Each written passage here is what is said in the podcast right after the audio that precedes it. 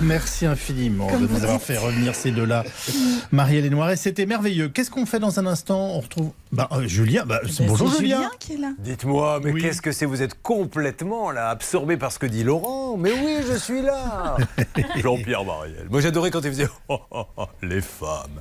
Bon, à part ça, vous avez passé une bonne matinée? Bah, excellente et vous? Oh, ben alors vous allez voir que là, il va y avoir Ah. du site internet, de la commande, payé, pas livré, trop petit, cassé et tutti quanti, et surtout plein de bonnes nouvelles. Ah. Euh, J'ai invité Anne Cadoré qui vous salue parce que vous ne la croisez pas beaucoup, mais elle me Non, dit. J'aimerais bien qu'une présentation officielle soit faite entre Yves Calvi et moi-même. Donc Oui. elle est là. Anne dans les, dans Cadoré. les formes, bien entendu. Ou alors les formes de ce côté-là.